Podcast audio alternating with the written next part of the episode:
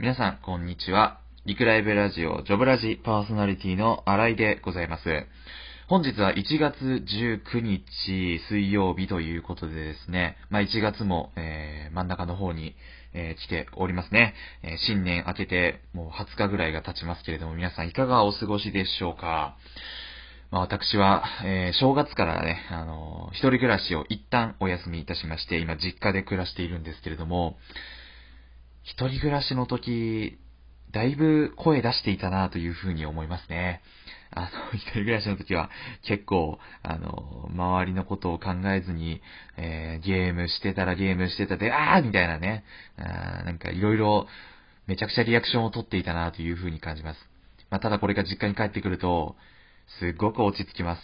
もう、今私もこれね、あの、実家で収録しているんですけれども、ちょっと第2回と比較して聞いていただけたらちょっとわかると思うんですけども、ちょっと声のトーンが下がっているのかもしれません。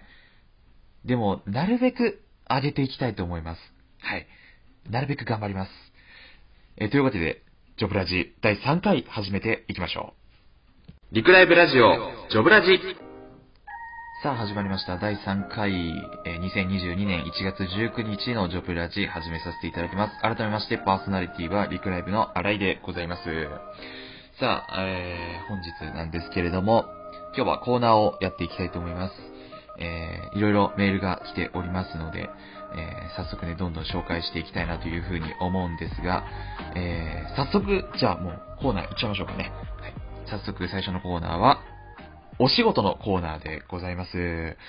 このコーナーでは、皆さんの推し教えてください。推しといっても、えー、あれですね、アイドルとか、えー、アニメのキャラクターとか、えー、まあ、いろんな人や物に対するね、えー、推しへの気持ちを、え、どんどん紹介していきたいと思います。え、メールを、メールが届きました。ありがとうございます。ラジオネームは、アローネさんでございます。ありがとうございます。私の推しは元乃木坂46の寺田蘭世さんです。元ってつけると寂しくなっちゃうんですが、12月12日をもってグループからの卒業、そして芸能界から引退されました。彼女の魅力を語り出すと止まらないので、簡潔にまとめると、芯が強くて努力家です。研究生時代も長く続いたアンダー時代も決して腐ることなく選抜入りを目指して自分のできることをひたすらに取り組む姿に心打たれました。芸能界を引退したことで表舞台で見る機会はほとんどないと思いますが、これからもずっと押し続けます。推しは押せる時に押せという言葉の重みを改めて感じた2021年でした。そんなランジさんの写真集、なぜ忘れられないんだろうが書店等で絶賛発売中ですというメールをいただきました。ありがとうございます。えー、まずね、あの、しっかり最後まで宣伝までね、いただいた、えメールだったんですけれども、まあ、やっぱりこのアイドルを推している方、まあ、僕もね、あの、アイドルファンやらせてもらっておりますけれども、えー、こう、避けて通れないのが、まあ、お仕事、お仕事じゃないわ。えー、卒業ですね。はい。今、お仕事っていうのが今頭の中今、急にグドンと出てきて何の言葉も思い浮かばなかったんですけどね。卒業でございますね。えー、やっぱり、こう、加入があれば、まあ、出会いがあれば別れもあるということで、えー、まあ、ファンとしては、まあ、これ結構アイドルファンあるあるなんですけれども、あの大事なお知らせがありますとか、重大発表ありますみたいな、えー、ニュースが来ると、あれもしかしてって考えちゃうんですよね。で、それでね、まあちょっと残念な卒業のお知らせ、まあ、えー、寺田蘭世さんの場合ですと、まあ、芸能界も引退も発表されたということで、まあ本当にね、当時、このニュースが出た時は本当にこのラジオネームアローネさんも、えー、めちゃくちゃ、まあ悲しかったんじゃないかなというふうに思うんですけれども、まあでも、こうやってね、あのー、第二の人生と言ったらあれですけれども、まあ、こう、第二の人生もやっぱり応援するのが、まあ、ファンとして一番できることなんじゃないかなというふうに思いますのでね、ちょっと今、あの、どのような活動をされているかっていうのは、あの、ちょっと詳しくは僕はあの、分かっていないんですけれども、えー、ぜひ皆さんもね、寺田蘭ジさんの活躍に、え、期待していただけたらなというふうに思っております。こんな感じでですね、皆さんの推しご、推しの存在を教えてください。えその推しがどのように自分の活力になっているのか、えそういうのもつけていただけると、え嬉しいなというふうに思っております。えー、このようなですね、お仕事に関わらず、すべてのコーナーのメールは aj.reclive.jp aj.reclive.jp の方でお待ちしております。以上、お仕事のコーナーでした。リクライブラジオ、ジョブラジパーソナリティは、新井がお送りしております。1月の19日でございます。いやーね、あの、早速お仕事のメール読みましたけれどもね、ぱりね、こう、卒業っていうものは、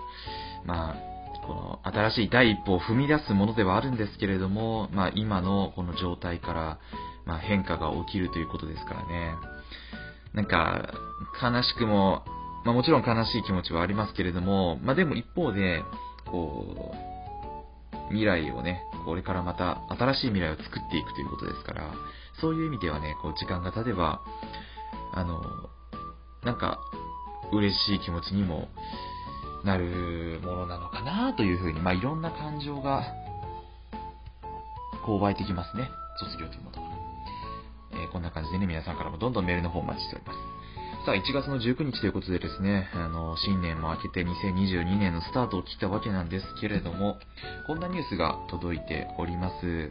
えー、これは、はい。文部科学省と厚生労働省は2022年1月14日、2022年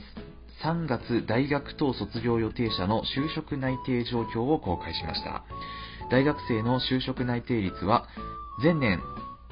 前年の同じ時期と比べて0.8ポイント増の83%、コロナ禍で落ち込んだ前年からわずかに回復の兆しを見せましたというふうにございます。えー、2022年3月大学等卒業予定者ということで、まあ今、まさに私が、え、ここに該当するわけなんですけれども、えー、就職内定率が83%ということでですね、まあ、この、昨年じゃないですね、一昨年になるんですかね、2020年というものは本当にこのコロナ禍が、まあ、コロナが日本にやってきて、もう本当に日本中がパニックになった年だったんですけどもね、まあ、そこで就職活動をしていた方は、まあ、初めてのオンラインでの面接だったりだとか、えー、毎日のようにこのオンラインでやります、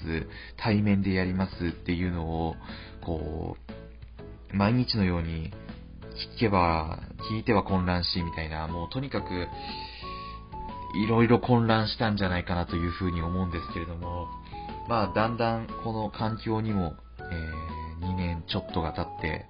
まあ、慣れてきた年代であるのが、まあ多分我々だと思うんですけれども、まあそれでもですね、まあ就職活動自体ではあまり僕はやらかさなかったんですけれども、授業ですよね、大学の。大学の授業とかでは、今日はオンラインでやりますって言われていたのに間違えて対面で行って、え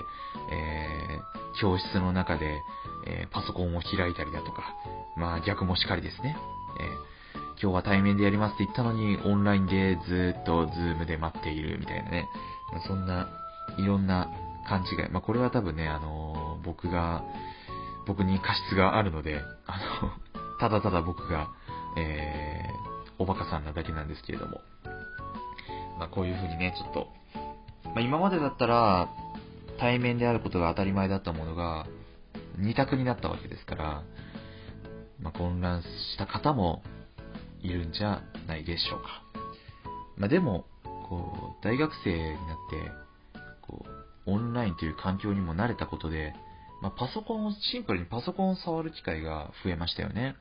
えー、で、その中で課題を作るときには、まあ、ワードだったり、エクセルだったり、パワーポイントだったり、いろんなものを、えー、使っていく中でですね、あの、結構、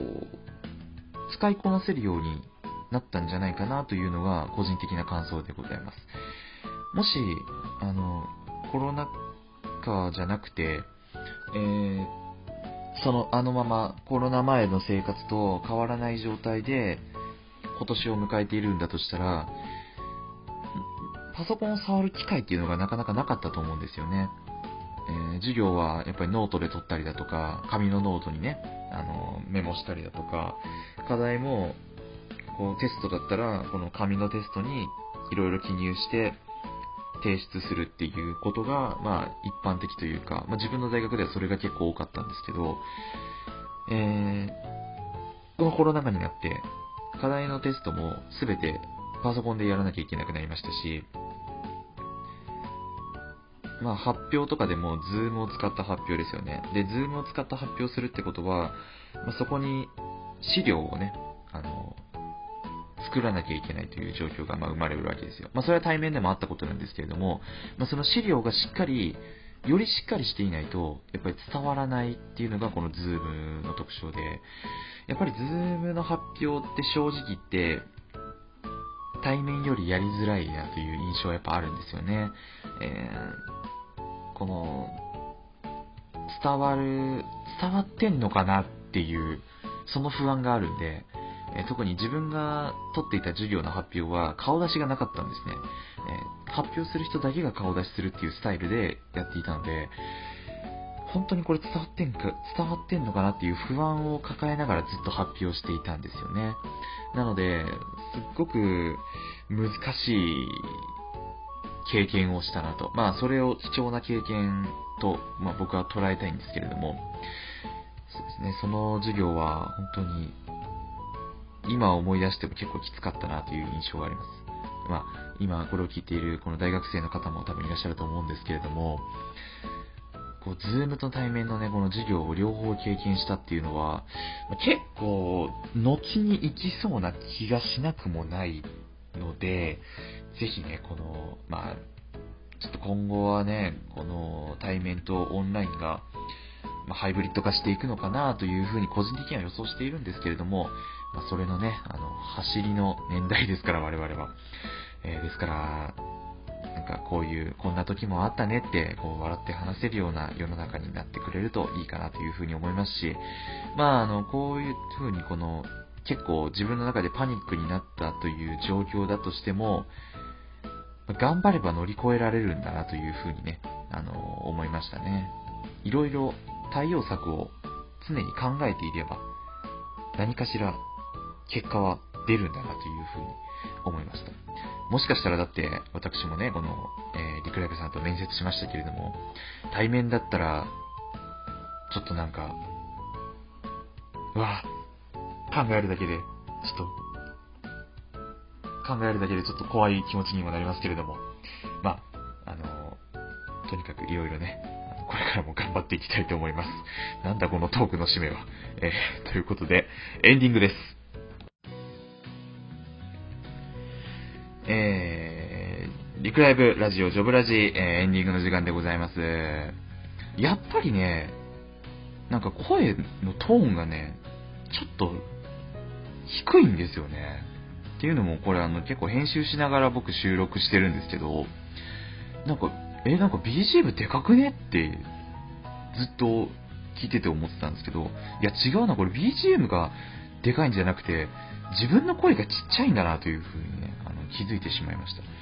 えー、ちょっとこれから実家で撮る際でもね、もうちょっとトーンを上げていけたらなという風に思います。やっぱ実家だと落ち着いてしまいますね。まあでもそれもいいとこなのかもしれません。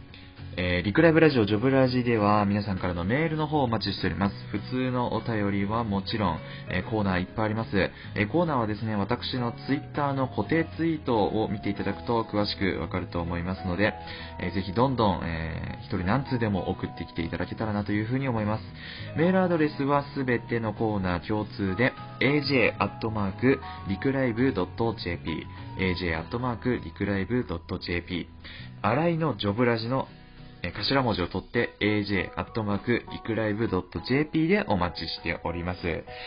さあ、次回は1月の19日が今日だったんで、1月の26日におそらく第4回が上がると思います。その時は私も声のトーンをもう少し上げていかなければならないなというふうにでございます。